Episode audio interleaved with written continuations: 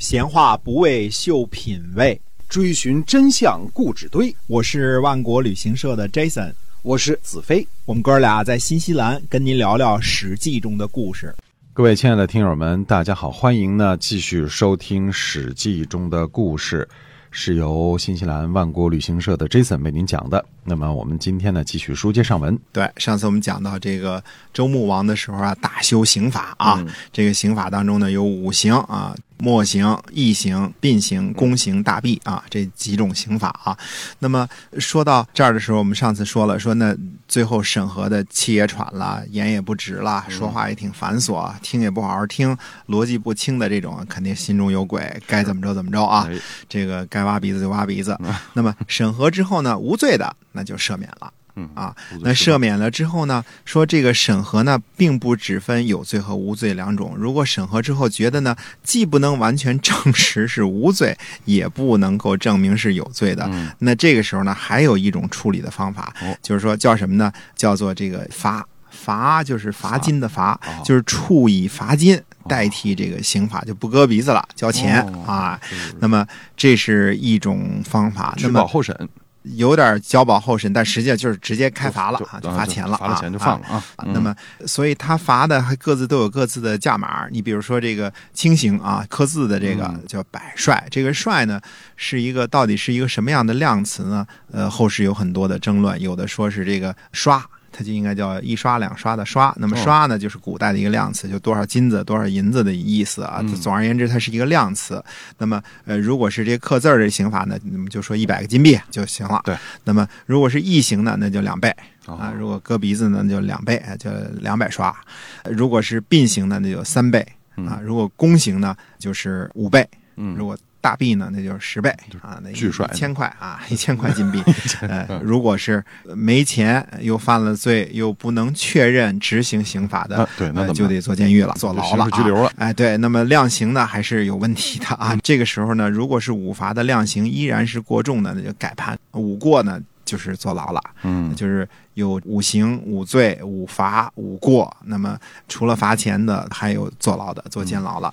那么审案呢，一定要严谨，而且呢是多人参与，不能一人说了算。而且呢，如果司法单位执法人员徇私枉法的话，那么。执法人员跟这个罪犯呢判同样的罪啊，他该割鼻子，你给他判不割鼻子，那你的鼻子也一块割啊，就这么 就这么一种意思。所以它有它一定的道理和它一定的逻辑啊。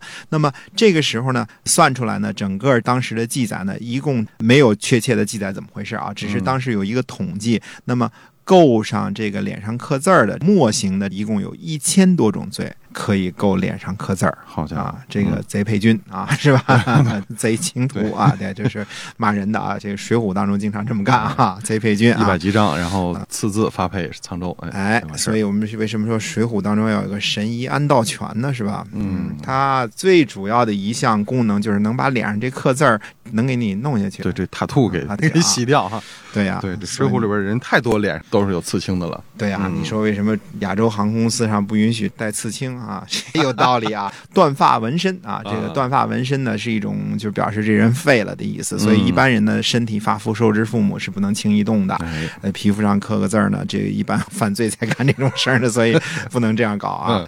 那么也有一千多种刑法呢，可以判役，可以割鼻子；五百多种呢，可以挖膝盖骨；呃，三百多种呢当太监啊。那么有二百多种呢，可以直接就枪毙了啊。嗯，这不是枪毙了，估计是刀毙了 啊，砍了。所以总共刑法条文的细则呢，一共有三千。好家伙！所以这么多的刑法为了什么呢？共言偏微。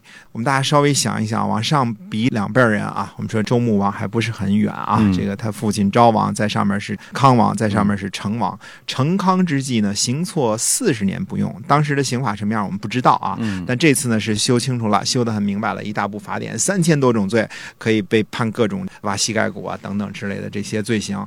那么三千多种罪呢，都是执行很严格，还可以罚，还可以过。还可以坐牢，还可以各种各样的方法，有很庞大的审案的人，这个监狱的人，司法的人还是有很多的。那么跟四十年这个成康盛世的时候，四十年行错不用啊，真是有一句话叫恍如隔世啊。真的是啊，啊，这才多长时间呢？穆王五十岁继位当天子，那么他上面呢，昭王很短的时间就出去巡狩去了啊，然后就没了就啊。寿没了，对，啊，这成康之际四十年不用，也就几十年的时间，然后就突然变成三千种刑法了。嗯所以这个刑法法律越多呢，对这个人民的管制呢越是严格啊。嗯当然，周穆王呢有他自己的想法。那么，第一呢，国力强盛，对吧？非常有钱、有兵、有人，想打谁打谁对，他不怕呃想打犬戎打犬戎，想打西戎打西戎，谁都可以打，嗯是吧？这是非常的国力强盛。对。那么，在修刑法的事儿呢，你不听话，那就给你上刑法，没那么多这个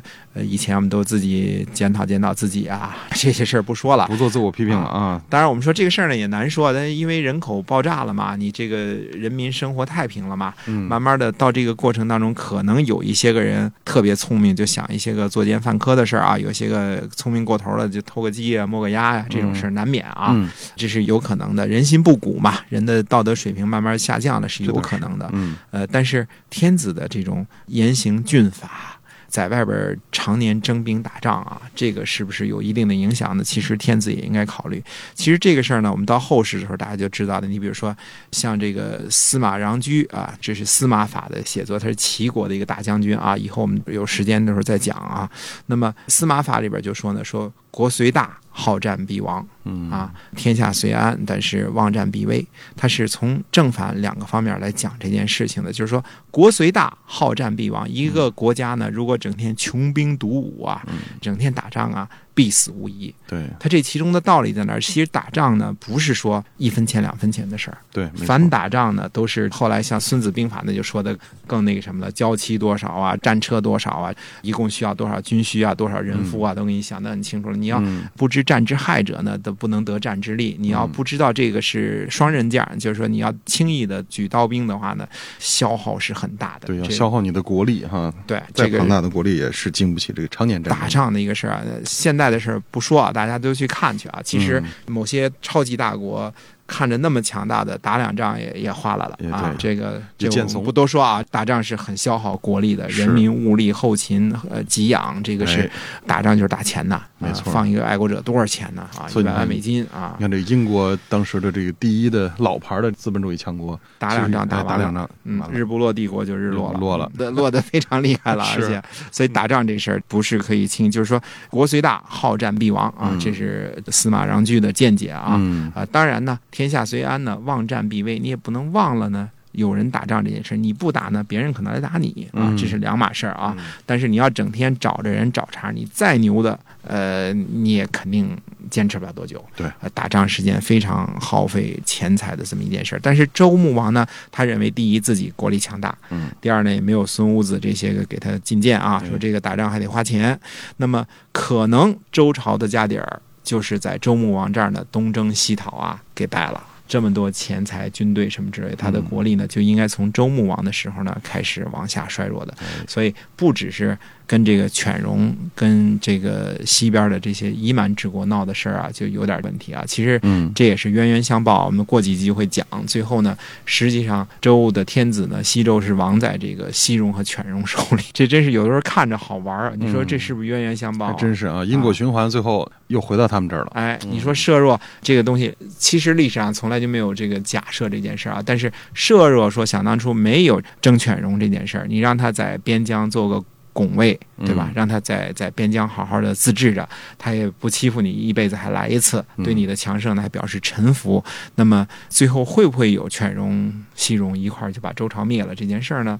当然，历史呢从来也不能说如果这件事儿出了这些事儿呢，就是这些事儿了。嗯但总而言之呢，周穆王的时候呢，还是国力强盛嗯，东征西讨，而且呢，刑罚呢建得很健全哎，呃，算是周朝的最鼎盛的一个时期。那么周穆王之后呢，几个天子呢，一个叫共王，一个叫义王，一个叫孝王。这个周孝王呢，就是封秦朝他们家那个老祖宗那个孝王。这个呢，我们讲到那时候呢，再跟大家仔细叙述，那是很大一段故事啊，不是孝王的故事，而是怎么被封的这个故事。嗯那么孝王之后呢，就传到了厉王。到了周厉王的时候，周王朝就出了大事儿了。嗯，就是传了一二三四，传了四代之后呢，四代之后，嗯哎，就出了一大事儿了。呃，出了一个什么大事儿呢？我们说这个天子啊，有些个不贤明了，嗯，呃，有些个不太好了，终于出现昏昏君了这啊。呃，每朝每代必须得有昏君。呃他总不可能都是个个贤明嘛，嗯就出了昏君了嗯啊。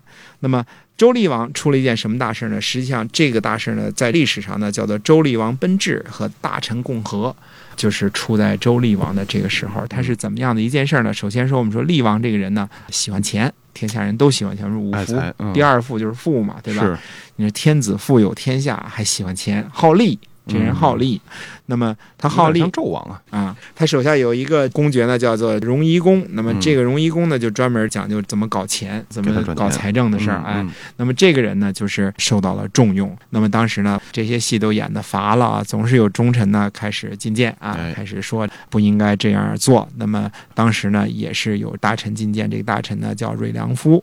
那么瑞良夫就说了，他说利啊这个东西啊，是天下的各种各样的万物啊所生，百物所生。